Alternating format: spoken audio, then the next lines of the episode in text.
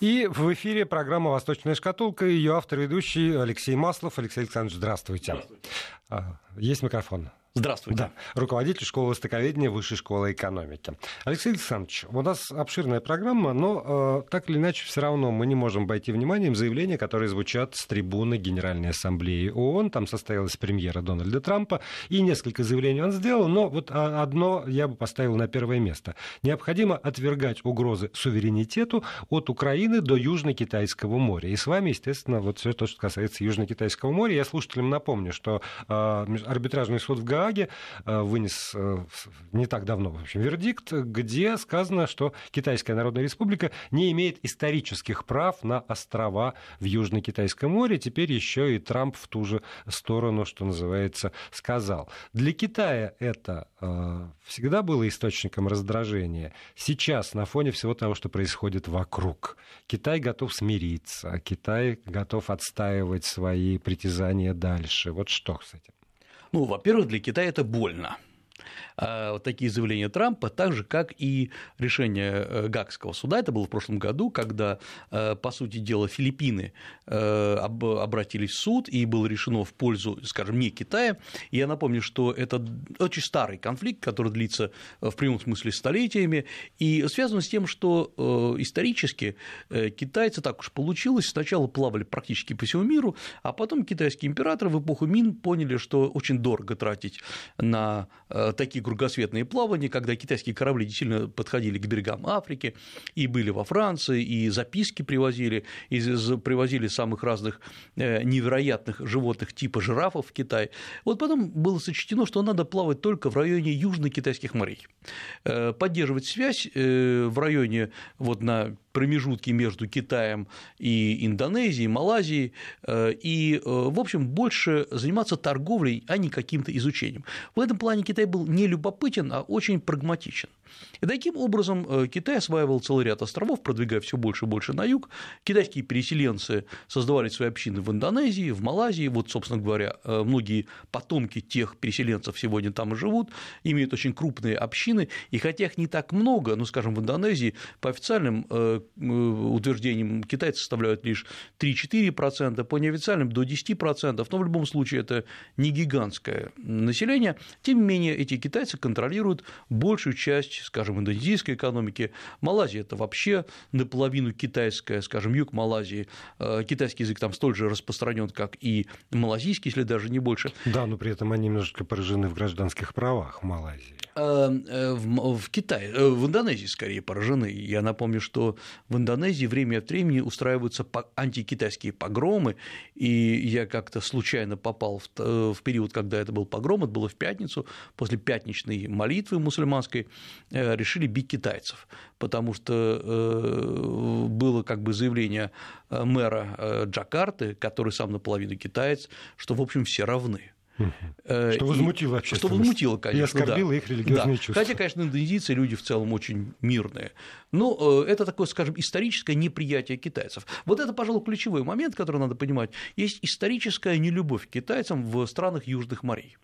Это причем не мое выражение, такое историческое, исторически сложилось. Страны Южных морей, э, по-китайски Наньян, их используют, ну, например, крупнейший университет в Сингапуре, так называется Наньянский университет. То есть люди считают, которые проживают там, считают, что у них есть своя как бы э, закрытая общность. И она не совсем, она не только китайская, или она совсем не китайская.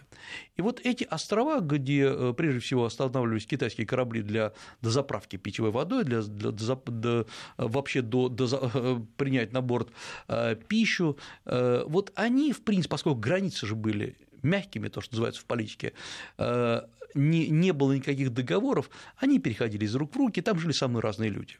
И это, собственно говоря, никого не волновало пока не наступила новая эпоха, и пока, на мой взгляд, искусственно не начали стимулироваться вот эти конфликты. Потому что, в принципе, острова сегодня не только острова, это в том числе 20-мильная особая зона, э, которая э, формально примыкает к этому острову, соответственно, чей остров, того и зона. Плюс эти острова оказались прямо там, где сегодня проходят перевозки в Китай из стран Персидского залива, э, нефти, вообще других грузов, поэтому стратегический регион. А Плюс... они вот на сегодняшний день как бы формально там какая-то граница все-таки есть. Там, там чей-то флаг стоит, суверенитет объявлен. Ну, а, значит, э, в том-то и вопрос, что китайцы считают их своими. Э, там есть высажены, в том числе, китайские военные. В прямом смысле они насыпают эти острова, наращивают их, размещают там э, гаубичную артиллерию, но о ракетах пока никаких речи не идет, но китайцы считают своими. Но при этом Вьетнам, э, Филиппины, э, Бруней, они считают эти острова своими или то, что, собственно, предполагается, в общем пользовании. Вот, казалось бы, тезис общего пользования всех бы устроил. Строго говоря, он бы устроил и китайцев. Но Китай не может отойти назад, потому что принцип Китая всегда во всей эпохе был очень прост чужую территорию Китая не захватывает, но свою территорию, или как он, когда он считает своей, он никому никогда не отдаст. Да-да-да, чужой земли мы это как-то... Формула та, да, именно та еще. И поэтому э, решить этот спор в реальном времени невозможно. Э, вообще решение Гагского трибунала это было решение шокирующее, потому что очень многие полагали, что оно будет в пользу Китая, Китай, как говорили, всех купит, там уже все договорено. Но оказалось, во-первых, что Гагский трибунал действительно начал разбираться с историческими документами. И из них вытекает, что граница не была проведена, и самое главное, не было договорных отношений. То есть нет договора, по которому это была земля, земля бы исторически китайская. И э, я думаю, почему еще решение верное. Дело в том, что, конечно, в истории китайцы жили очень широко, были расселены, ну, например, были отхожие хозяйства китайские на территории Российской Сибири. И э, источники, скажем, династии Тан, то есть это, скажем, 6, 7, 8 веков, подтверждают, что да, люди ходили туда, но это не значит, что они могут претендовать на эту территорию. Не всякое поселение символизирует собой э, вот это вот наличие территории. И здесь мы видим различную трактовку э, того, что такое граница – Э, для европейского сознания, для международного сознания сегодня граница – это то, что договорным образом установленная линия. А граница может меняться. К сожалению, страны друг друга захватывают, отдают территорию, но каждый раз это подтверждается договором. Все границы в мире, абсолютно все, поверьте мне, они несправедливы. Всегда есть спор. Э, но э, страны решили, что чтобы, как говорится, не резать друг друга, договориться, что мы соблюдаем договоры. Это меньшее зло, получается. Это меньшее зло, да. Потому что иначе, конечно, э, мы можем дойти до пересмотра границ там, острова Манхэттен, где жили индейцы, и ну, это будет просто безумие какое-то. Но вот есть китайское сознание, которое трактует по-другому границы границы там, где когда-либо жили китайцы или э, были компактные китайские поселения, поэтому это может быть китайской территорией. Историки говорят, что давайте, подождите, давайте разберемся внимательно, кто такие китайцы. Потому что если жили племена, которые потом были включены в э, Китайскую империю, это не обязательно китайцы. Это могли быть масса племен так называемых северных народов, Э, как обычно китайцы называли северные варвары. Это могли быть и южные племена, и в конце концов э, те же самые бирманцы, которые живут э, частично в Бирме, а частично, как мы в прошлый раз говорили, живут на территории Китая, ну тогда либо вся Бирма должна быть китайской, либо наоборот, провинция Юньнань должна отойти к Бирме. Поэтому давайте вот зафиксируем границы. А там, где невозможно их зафиксировать, в общее пользование. И для Китая вопрос крайне болезненный, потому что он проигрывает. Э, и Китай неоднократно обращался ко многим странам, насколько я понимаю, и к России, с тем, чтобы Россия поддержала это требование Китая. Возможно, зафиксировал в отдельной декларации. Пока что никакой отдельной декларации Россия не заявляет и считает, что главный, главный вопрос не интернационализировать конфликт, то есть не делать его международным. Это вопрос переговорного процесса между Китаем Вьетнамом, Китаем, Филиппинами и другими странами. Китай, с одной стороны, говорит, да, правильно, это наше внутреннее дело, но с другой стороны, начинает призывать другие страны в этом деле участвовать. И сразу конфликтная ситуация разрастается настолько, что э, страны вот типа Филиппин, которые, конечно, значительно слабее, чем Китай, обращаются в суд, и суд решает вот устанавливать то, что называется историческую правду. И вот сегодня как бы эта история немножко затихла. Китай ее не обсуждает, Китай не согласился с решением, но он ситуация затихла, Китай продолжает наращивать территорию островов. И вдруг на этом фоне вот звучит такое, такое да, заявление выходит, Трампа. Выходит да, Трамп. Да, который бьет опять в болевую точку. И вот это умение бить в болевую точку у Трампа проявилось еще в тот момент, когда он только-только пришел в свой офис и когда начал бить по все болевые точки Китая. Это вот это вот острова в Южном Китайском море, это тибетская проблема, это опять проблема. Тайвань. Да, да, да. Вот, вот, вот э, Китай... Первое, что он сделал же, да, да, да. шокирующий такой был. Там, Естественно, контакт. да. Ну и самое главное, это постоянное ограничение торговли. И вот что, к чему это ведет? Америка не хочет того, чтобы Китай поднялся во всю мощь, чтобы Китай постоянно увязал в мелких, но очень болезненных конфликтах. И вот Индийский конфликт, мы знаем, вот э, между Китаем и э, Индией, э, связанный в том числе с Бирмой, это конфликт в Южном Китайском море, это конфликт между Китаем и Японией. И то есть оказывается, что великая держава, а Китай, конечно же, по своей мощи экономической, это держава великая, постоянно окружена какими-то территориальными конфликтами. Плюс, если учитывать, что в Китае есть и свои горячие точки, это Тибет, который Китай, безусловно, регулирует, может быть, однажды мы поговорим, это уникальная тибетская политика Китая, Синьцзян-Уйгурский автономный, автономный район, Китаю не дают встать на ноги специально. Да, но при этом, смотрите, Алексей Александрович, с одной стороны, вот это вот битие по больным точкам, с другой стороны, сегодня из-за Северной Кореи Вашингтон заинтересован в максимальном сотрудничестве с Китаем. И все время вот эти вот э, несущиеся от Трампа, от Макрона, от Терезы Мэй э, заявления, призывы Китай воздействовать на Северную Корею а, опять же, если, если мы выбираем меньшее зло, ну, как в политике зачастую так бывает, тогда, ну, давайте мы промолчим про Южно-Китайское море, про эти острова, ради того, чтобы вот хотя бы на этом отрезке времени как-то так с Китаем консолидироваться для решения северокорейской проблемы. А, а когда есть и призывы, а давайте сотрудничать по поводу Северной Кореи, и тут же вот это вот на больную мозоль надавливание, тогда, ну, можно предположить, что Китай не распахнет свои объятия навстречу вам. А уже стало понятно, что Китай не распахивает объятия. Более того, и вот чуть-чуть, если отмотаем назад, на прошлой неделе отменена, э, отменен визит, казалось бы, не очень важный, э, Джареда Кушнера и Иванки Трамп, мужа и жены, соответственно, дочери Трампа и его зятя, э, в Китай. О нем очень много говорили, потому что это был как бы знак переналаживания отношений.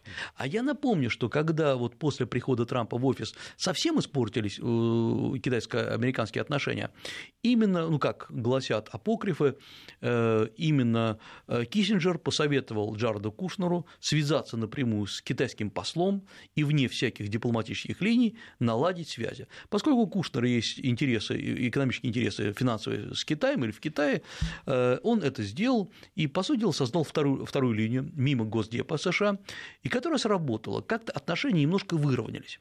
И вот сейчас, казалось бы, они, поскольку ухудшились за Северной Кореей, опять Кушнер, может быть, не самый великий дипломат, но тем не менее такая референтная персона для Китая, приедет и снова будет налаживать связи. И Иванка Трамп себя очень грамотно ведет, хорошо подает себя, она умеет вести, ну, поэтому э, наверняка было бы очень много прессы вокруг этого, опять запестрели бы э, китайские газеты там, одной красоткой, в общем, вполне симпатичным молодым человеком. То есть, в общем, все это было продумано. И внезапно визит отменяется.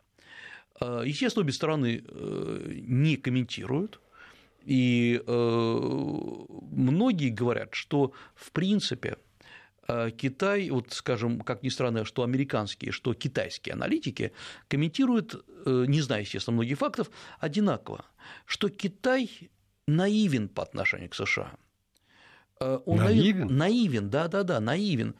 И э, дают анализ тот, что э, многим казалось, что он приедет Кушнер, его опять обработают, и он опять с прокитайской позиции улетит обратно туда.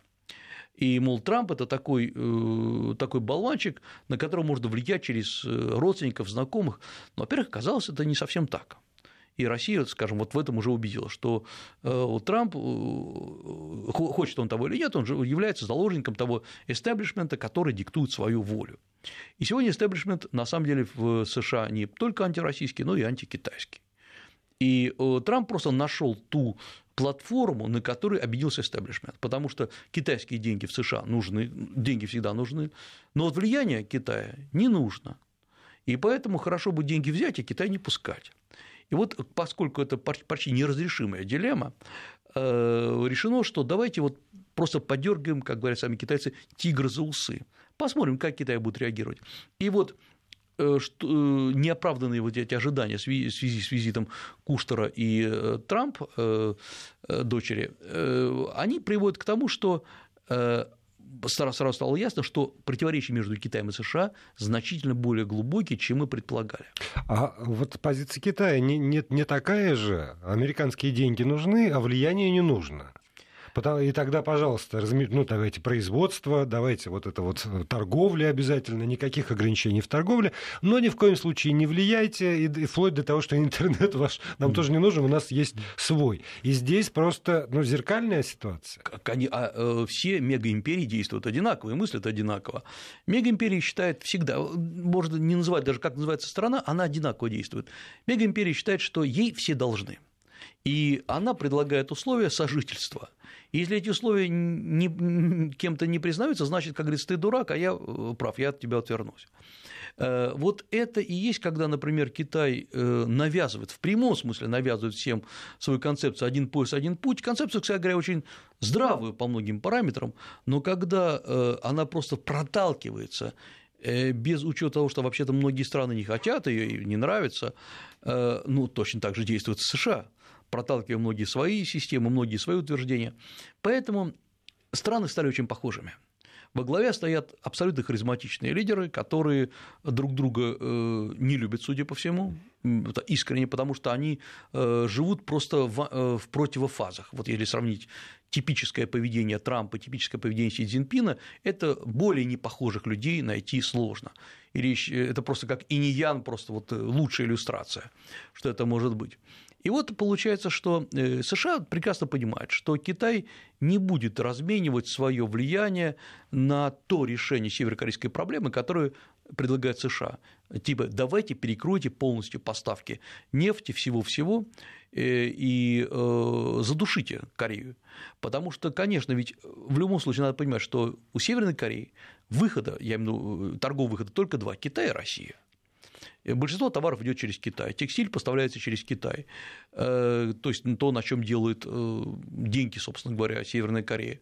Выезды во внешний мир идут через аэропорты Китая. Мол, давайте перекройте, вообще изолируйте страну. А ведь на самом деле не надо быть крупным аналитиком, чтобы понять, что следующим шагом действительно Северная Корея начнет самые активные военные действия. Как они будут выглядеть? Ну, не дай бог предположить. Мы сейчас даже вот убираем в сторону ядерную угрозу, но это постоянные запуски ракет над э, э, акваторией Японского моря в сторону Японии, в сторону Гуама, в сторону Гавайев. Ну и просто Южной Кореи, да, да, которая да. вообще под боком. И вот когда сегодня, обратите внимание, пошла утечка того, как бы оговорки, что США ведут переговоры с Южной Кореей о размещении там тактического ядерного оружия,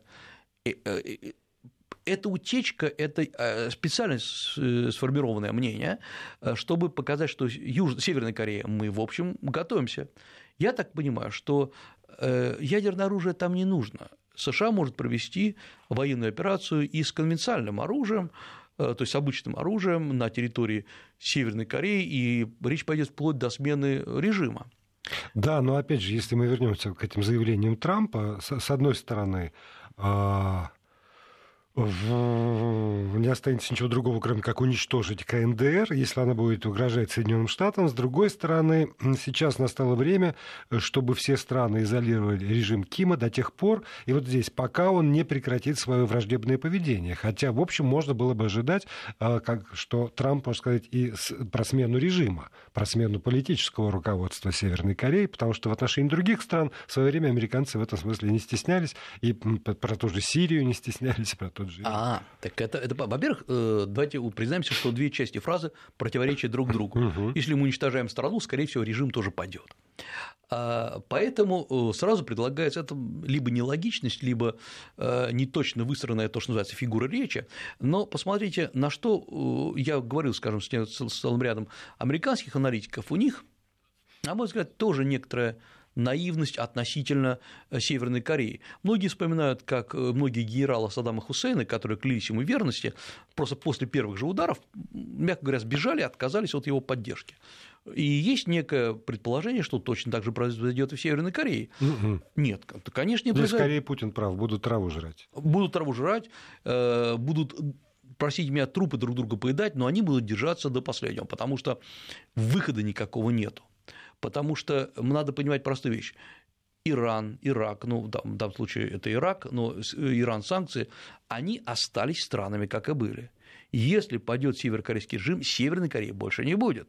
Будет очень мучительный, долгий объединительный процесс уже на условиях Северо- Южной Кореи. И Северная Корея это прекрасно понимает. Вся северокорейская элита, а элита – это не обязательно руководство страны, это в том числе и такой относительно средний класс северокорейский, он потеряет полностью свои позиции. Э, народ, который сейчас живет в Северной Корее, не очень хорошо образован, но, в общем, трудолюбивый, безусловно, очень выносливый. Этот народ также окажется людьми второго сорта. Тут есть за что воевать вообще-то.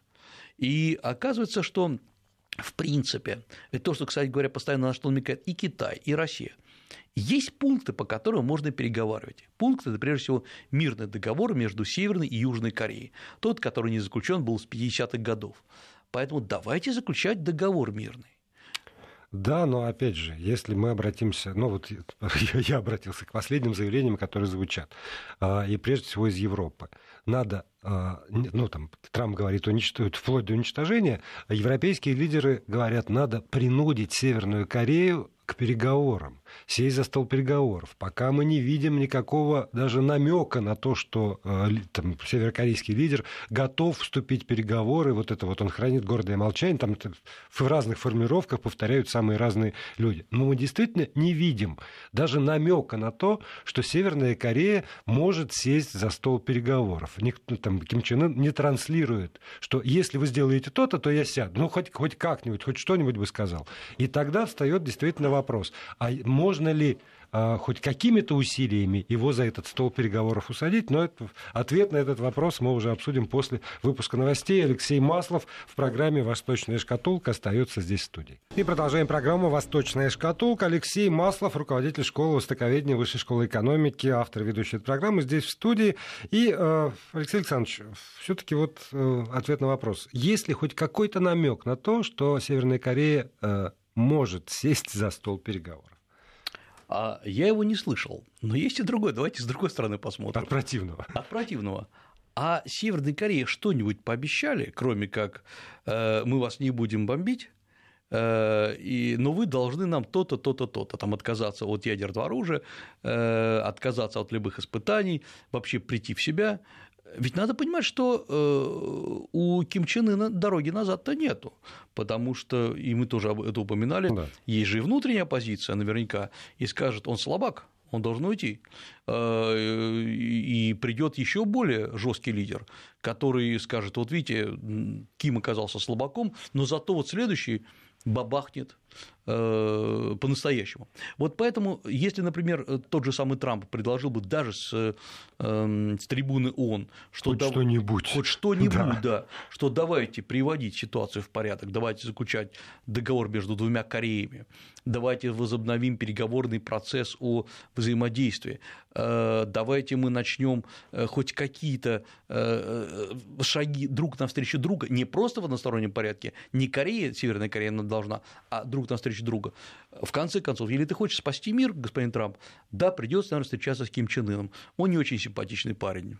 Да, он над ним там смеются, и парень со смешной прической, за, за, за спиной ну, которой... Прическа Трампа в этом ну, смысле, да, да, да, да, да. в этом тут да, я думаю, что они да, могут поделиться парикмахером друг другу. Э, но вот в любом случае, человек, за которым я веду про Ким Чен Ына, нету никакой могучей экономики, вот, к сожалению, как всякий хам и нахал, может усадить за стол переговоров и значительно более солидных людей, чем он. Но это шанс, это шанс. И еще, смотрите, вот я, э, опять же, исходя из тех заявлений, которые э, прозвучали в последнее время, с одной стороны, э, опять же, Трамп поблагодарить Китай и Россию за усиление санкций. Макрон.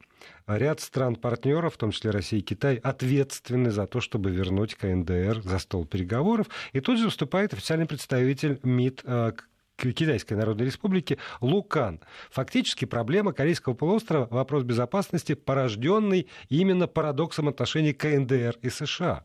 И вот с одной стороны мы видим такую эм, успешную, прямо скажем, попытку северокорейскую проблему сделать проблемой всемирной, интернациональной, такой вот международного ООНовского масштаба. С другой стороны, есть замечание, которое прямо указывает на то, что на самом деле это вопрос двусторонних отношений прежде всего двусторонних отношений. И дальше я, я, я фантазирую, конечно, Лукан этого не говорил, но, как мне кажется, вот из этого перевода, который в моем распоряжении, я могу позволить себе фантазировать в эту сторону. Поэтому вдвоем договаривайтесь, и нечего весь мир втягивать в свой парадокс отношений между двумя странами. А, ну, собственно, это то, о чем мы с вами говорим, да. что двум лидерам придется договориться, потому что Северная, давайте поймем, Северная Корея не против всего мира, Северная Корея против США. Э, вместо того, что э, еще раз говорю, против США. Правильно, неправильно, но все, все лозунги, э, вся риторика направлена против США. И вот теперь США говорит, стоп, Северная Корея против нас, Китай, иди за нас договаривайся. Здравствуйте, как же так? Э, то есть, ну, вообще-то я не хочу, конечно, скатываться до уровня обсуждения такой дворовой драки, но это, в общем, не очень по-джентльменски. А это как, помните, в русских сказках «потягайся с, с меньшим да, братом да, да, сначала». Да. Конечно. Поэтому, но, к сожалению, как или отбросить все смешки в сторону, конфликт стал международным. Это правда. Сегодня это уже не отношения двух стран. И вот смотрите, что сейчас может получиться. Если, во-первых, США навязал в прошлом году для Южной Кореи размещение вот этой системы ТХАТ которая противоракетная система, но корейцы ей не распоряжаются, ей распоряжаются американцы, они могут ее переоборудовать, то есть, насколько можно понять из технических характеристик, могут переоборудовать ядерными боеголовками и э, не будут советоваться с южнокорейским руководством по поводу запуска ракет с этой территории. И э, поэтому Южная Корея в данном случае находится, это страна, которая находится под ударом.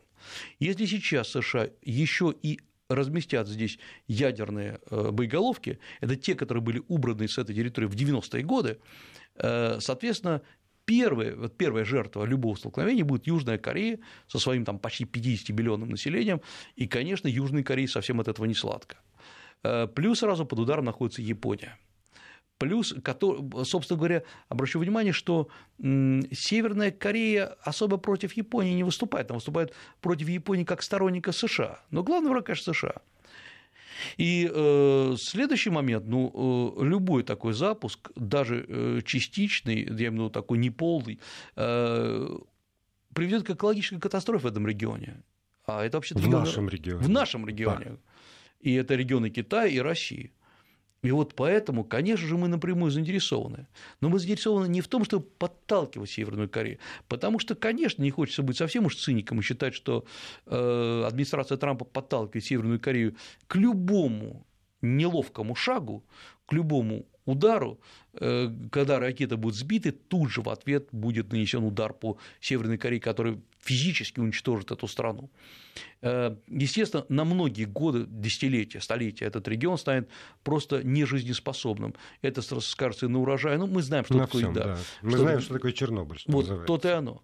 Поэтому э, пока от Трампа не прозвучало главного предложения, оно должно прозвучать от него. Потому что когда Россия и Китай предлагают, э, Северная Корея может очень четко сказать, ребята, у, меня, у нас к вам претензий нет. Угу. А у вас нет гарантий, что то, что вы предлагаете, да. это исходит от нашего вот. главного Аб- Абсолютно врага, точно, да. да. И когда, скажем, Китай, Китай же неоднократно об этом говорил, что он готов своим ядерным зонтиком, э, точнее, антиядерным зонтиком накрыть вот этот регион и освободить другие страны от размещения любых видов э, ядерного оружия. Э, все будут говорить, Китай, мы тебе верим, но вот если, не дай бог, конфликт, ты готов воевать с США? Угу. И вот эта проблема, когда все стороны не верят друг другу, это проблема, на самом деле, неэффективности мировой системы. Э, и здесь э, парадокс заключается в том, что если действительно спустить с рук этой Северной Кореи, страна-хулиган какая-нибудь появится вновь, другая совсем мы даже не знаем. Это может смена режима в любой третьесортной, скажем так, стране, где вот такой хулиган будет всех шантажировать. Э, во-вторых, это сразу же показатель того, что э, та же самая Северная Корея, отказавшись от дальнейшей разработки своего оружия, продаст его в другие страны, э, Пакистан, э, Иран. Или не страны. Или не страны. А вот эти вот да. образования, которые да, квазигосударственные, да, что да, еще страшнее. Да, абсолютно правильно. И они уже будут шантажировать, и с ними сложнее будут справиться, потому что они не входят в ООН, у них нет никаких обязательств, эти не страны. Поэтому не решить вопрос взять и подвесить США действительно не может. Мы должны понимать их э, позицию. Вот на самом деле, как ни странно, э, не договоренность позиции между, с одной стороны, Китаем и Россией, с другой стороны, США по Северной Корее, это в том числе и игра, конечно, в злого и доброго следователя. Э, но э, предложение должно звучать от США. Пока он не прозвучит, ни о каких, я думаю, дальнейших переговоров речи быть не может. Ведь США пока что за последнее время все, что мы слышали, это угроза. угроза это только угроза. Только угроза. Да, вот трижды Трамп повторял слово уничтожить в разных пропорциях, может быть, больше. Вот, угу. по а в качестве пряника можем и не уничтожить. Ну да, да. Вот все. Вот, вот э, поэтому я думаю, что э, возможно Трамп э, либо не хочет понимать, либо не хочет вдумываться, что ситуация в Азии, на самом деле ситуация в Азии, она антиамериканская так уж получилось, что Америка когда-то пережала эту ситуацию, передавила. Она не совсем прокитайская. Но любая ошибка США в этом регионе не просто там вызовет э, уничтожение страны, как не просто вызовет уничтожение страны, но на всю жизнь поставит крест на любом американском миролюбии. Вот это как раз э, грубейшая ошибка в, в политике. К сожалению, Россия сейчас не имеет большого влияния на мнение европейского сообщества – Потому что оно, э, да, Европа не может серьезно повлиять на северокорейскую проблему, но может сформировать разумное мнение, что надо э, регулировать ситуацию э, а не стоять на стороне США и ждать, пока США решит проблемы. Вот поэтому у России, к сожалению, там небольшое влияние. В, там, в 10-е, 2010-е годы, там, практически до 2014 года Россия могла повлиять и в переговорном процессе, просто тогда было бы совокупное мнение. Трамп же призывает, давайте сформулируем, сформируем общее мнение. Но это мнение какое, что давайте э, мы ударим по Северной Корее. Всем миром. Да, вот это, потому что нет ни одной страны, которая бы одобряла северокорейскую политику. Нет. Есть там отдельные люди, личности, которые говорят, вот, э, может быть, это и правильно. Да, но с другой стороны, вряд ли есть и э, сколько-нибудь заметное количество стран, которые бы одобрили, проголосовали за уничтожение Северной Кореи вот силовыми. Да. Давайте развяжем войну на Корейском полуострове. Поднимите стране... руки. Да. А, кто? Естественно. Но, понимаете, вот есть нехорошие такие тенденции. Например, вот э, в Южной Корее не очень влиятельная партия свободы очень хочет, э, голосует за то, чтобы разместить ядерные боеголовки на территории Нет, Южной Кореи. Политические силы да? есть, конечно. Но я, я по себе просто представил голосование ООН, да. и оно Нет. выходит за рамки моих фантазий. А сейчас мы прервемся э, ненадолго, и дальше Алексей Маслов продолжит свою программу «Восточная шкатулка». И продолжаем программу «Восточная шкатулка». Алексей Маслов, руководитель школы востоковедения, Высшей школы экономики, автор ведущий здесь в студии. Алексей Александрович, я бы с высот международной политики хотел спуститься на, даже не на землю, а на стол вот просто на, на обеденный стол. Есть два повода. Это шоколад и икра. А, с одной стороны, ну, обе новости, может быть, не очень радостные для нас. Поставки российских шоколадных кондитерских изделий в Китай а, упали. Самый низкий показатель с начала года, в июле 2017 года. А, за январь-июль было поставлено всего-то там вот 6,2 тысяч тонн шоколадных кондитерских изделий против, ну, в общем, падают поставки нашего, нашего шоколада в Китайскую Народную Республику публику. Для нас, конечно, нехорошо. Нехорошо. Да. Есть ли этому а, объяснения простые? Есть, очень простые. А, я даже начну с другого. А, я читаю курс для студентов, который называется, для разных курсов, который называется «Бизнес и предпринимательство в, Кита- в Азии». И всегда мы, мы разбираем такие, тоже называются case studies, да, конкретные uh-huh. случаи. Вот случай российского шоколада российского мороженого – это такой школьный случай, который мы всегда разбираем со студентами. Э, Все проходит через те стадии, которые сегодня, видите, знают студенты, но оказалось, что им плохо знают наши э, производители и продавцы. Сначала на китайский рынок выходит товар – шоколад Аленка, предположим, очень популярный в Китае. Потом сразу оказывается, что, собственно говоря, китайцы понимают, что кто-то за них пробил рынок, шоколад стал популярен. После этого э, название регистрируется за китайцами. Регистрируется торговая марка, регистрируется эм, упаковка изделия, регистрируется, то есть все абсолютно. Простите, а можно вопрос такой от дилетанта? А мы, когда приходим со своим товаром, мы не регистрируем? А зачем? У нас великая страна, нам не нужно этого делать. А вообще в Китае а. простая вещь. Э, в Китае патенты, торговые марки и все остальное э, по принципу первый заполнивший. Вот вы пришли и да. первый заполнили анкету, грубо говоря. И даже то, что, грубо говоря, шоколад, предположим, Аленка, ну, любой другой выпускается в России в течение десятилетий, это никого не волнует. А вы, как китайцы, никогда его не выпускали, все равно за вами это право. И отсудить его невозможно вообще. Поэтому первый всегда принцип, когда вы выводите любой товарный китайский рынок, придите и зарегистрируйте торговую марку и э, все логотипы, все, что к нему, касать, крепится. А, и только потом начинаете продавать. Вот сегодня китайские интернет-магазины, равно как и обычные магазины, наполнены массой подделок под российский шоколад. Э, поэтому, собственно, сам себе российский шоколад стал не нужен.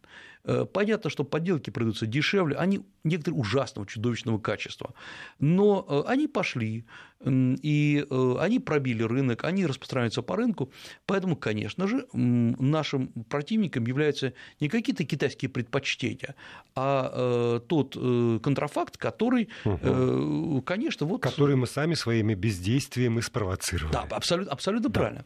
Тогда, самое... тогда да. перейдем вот да. лучшую в мире черную икру теперь поставляют из Китая, утверждает Bloomberg. Российские рестораторы, правда, утверждают, что она хуже нашей, но, тем не менее, на рынке Европы, по крайней мере, русский бренд становится китайским. Да, и это тоже, ну, во-первых, почему-то мы, нам всегда казалось, что э, икра может быть только русская, ну, мы же знаем прекрасно, что… Иранская. Э, конечно, а. иранская, да, да, главное, абсолютно, да. И рынки Германии, США забиты именно иранской икрой, Э, но есть, и не только, кстати говоря, иранской, э, вообще из стран Персидского залива идет икра, там много что. Э, Китай, в Китае выросло общество потребителей, вот этот средний китайский класс, который не очень понимает, что такое икра, вот на вкус, потому что вообще Китай... Я их понимаю. Да, я, но... я, тоже, я тоже плохо помню. Да. А, ну, многие китайцы ее едят, потому что китайцы долгое время не ели, э, не ели термически необработанную пищу вообще. То есть всякие суши, сашими угу. и все остальное просто были невероятны. Пища должна быть пожарена. Икра – это не, термически необработанная, соленая, но тем не менее термически необработанная пища, она никогда не ценилась. Но китайцы сейчас действуют очень просто. Они смотрят, вот эти китайские бизнесмены, э, где можно пробить э, рынок в плане высокой доходности. Потому что старые методы, вот, скажем, подделки сумок Louis Vuitton и продажи их там по 5 копеек, они, вот это уже закончился период. Более того, уже нету тех производителей в Китае, которые могут за очень дешево сделать хорошую подделку хорошая подделка будет стоить, же, стоить столько же, сколько и почти столько же, сколько оригинал. Поэтому нужен какой-то прорыв. Вот в Китае, кстати говоря, это сейчас только объявили, но в реальности, насколько я помню, 2010-2011 годы китайцы очень активно в лабораториях занимались разведением э, вот новой икры, подбирали вкус, приглашали специалистов. Я знаю, были переговоры с иранскими специалистами.